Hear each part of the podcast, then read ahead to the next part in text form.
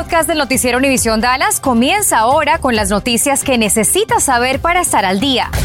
Infórmate de los principales hechos que son noticia aquí en el podcast del noticiero Univisión Dallas.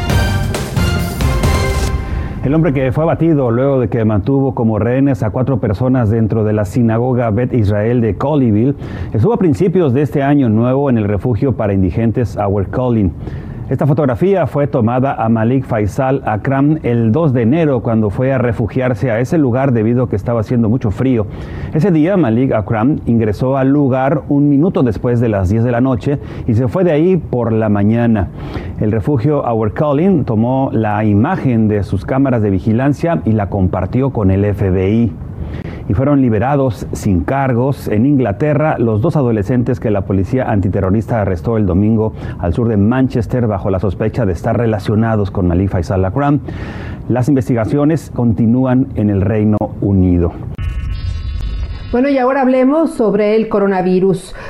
Una cuarta vacuna contra el COVID-19 aumenta los niveles de anticuerpos, incluso en forma superior a la tercera inmunización o vacuna. Sin embargo, expertos advierten que esto no es suficiente para evitar mayores contagios por el COVID-19. Bueno, esto le comparto que se desprende de un estudio del Centro Médico Sheba de Israel, el cual estudia el efecto del refuerzo de Pfizer y también de la vacuna de Moderna de tres inyecciones.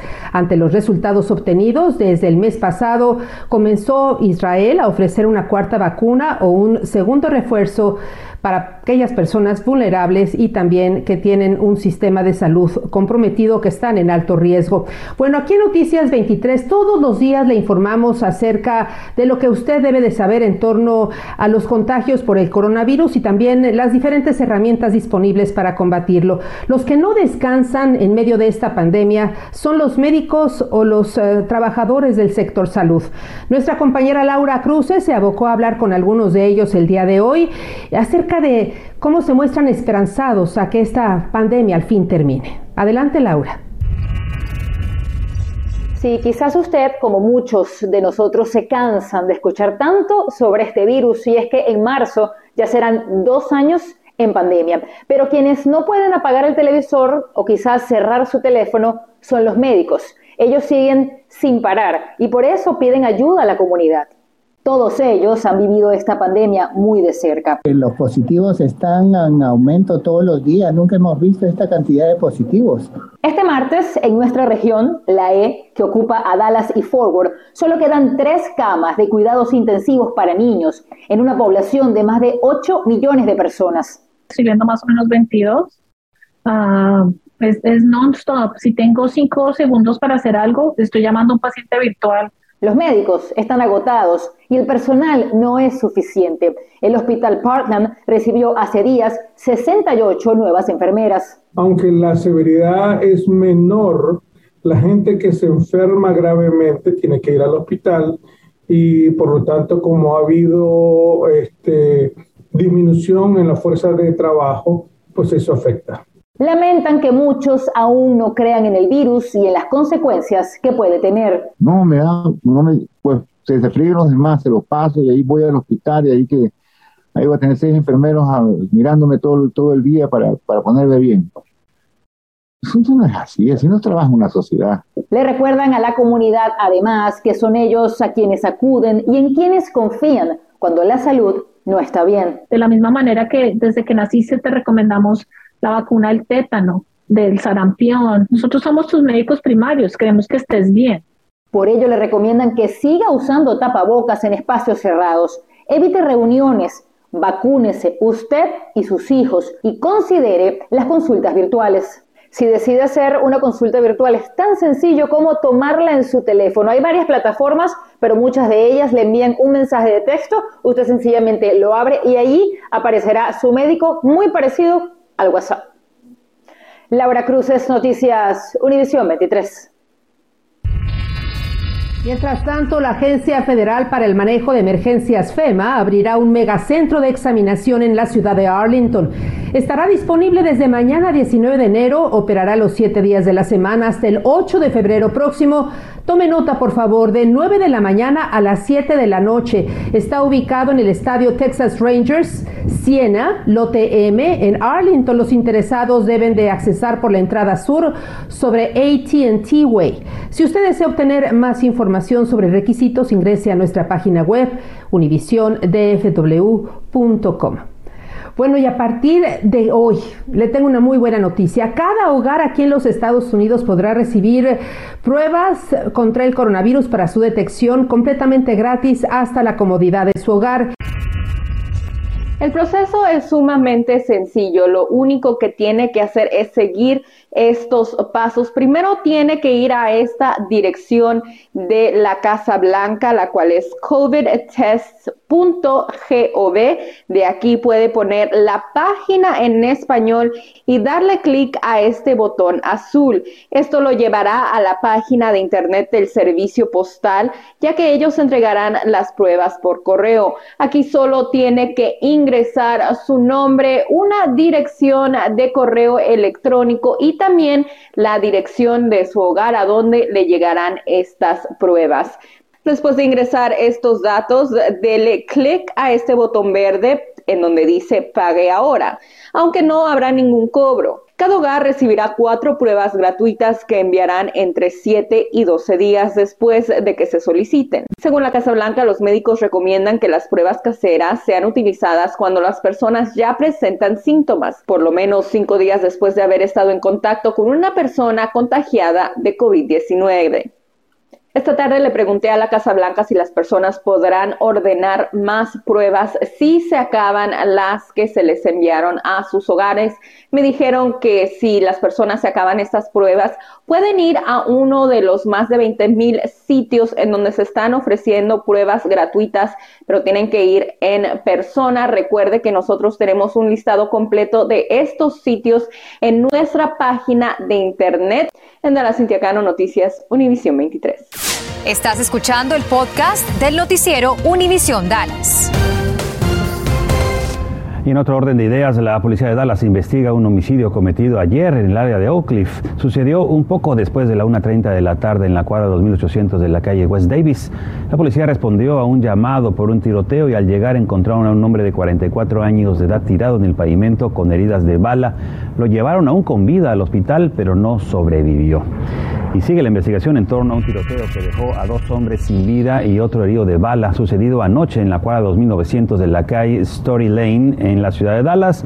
El primer individuo latino fue transportado a un hospital en calidad de desconocido donde fue declarado muerto. El segundo individuo latino fue transportado a un hospital del área y permanece en condición estable. Y el tercero, un hombre afroestadounidense llamado Clifford Damal Henry, de 27 años de edad, fue dejado en el hospital por un coche particular, pero no sobrevivió vivió. La oficina del alguacil del condado Parker dio a conocer unas fotografías de un coche y un hombre quien supuestamente están involucrados con otras tres personas en un robo de combustible. El delito habría ocurrido el 28 de diciembre. Según la policía, sospechosos desconocidos manipularon dos bombas de combustible al instalar un dispositivo para alterarlas digitalmente, permitiéndoles acceder para robar alrededor de 2.267 galones de gasolina, cuya pérdida asciende a más de 6.000 dólares.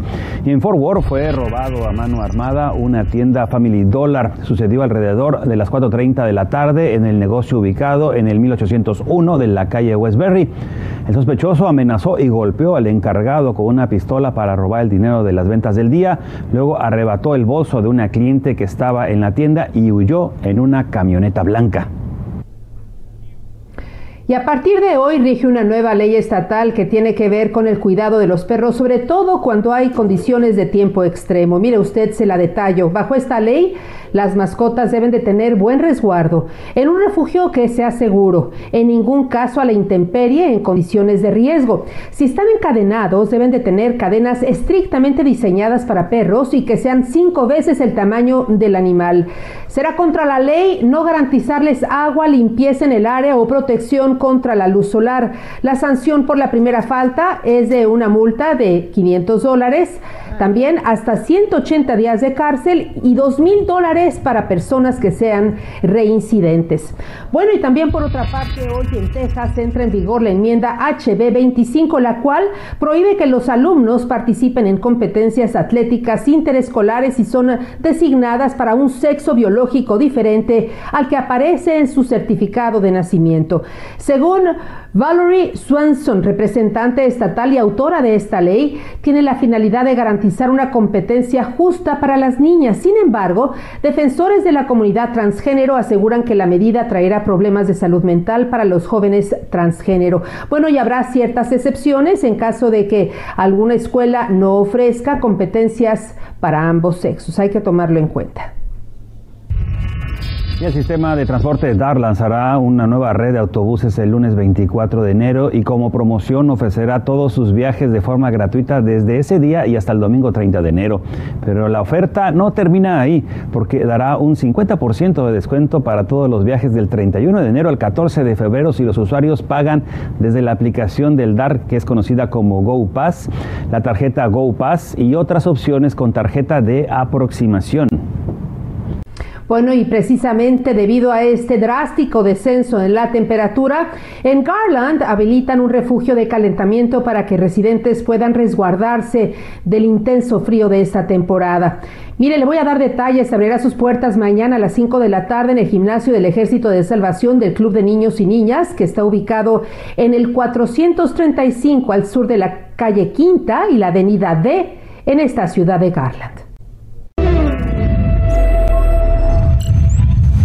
Amigos, ¿cómo están? Qué gusto saludarlos. Bienvenidos a Contacto Deportivo. Aquí les tenemos la mejor información y vamos a arrancar en España con la actividad de la liga. El Betis de Andrés Guardado, que jugó todo el partido, venció cuatro goles por uno al conjunto del Alavés. Borja Iglesias al 11 haría el primero del partido. Sergio Canales al 29 haría el dos goles por cero. Repetiría Borja Iglesias al 41 para hacer el tres goles por cero y Juanmi Jiménez cerraría el 4 por 0.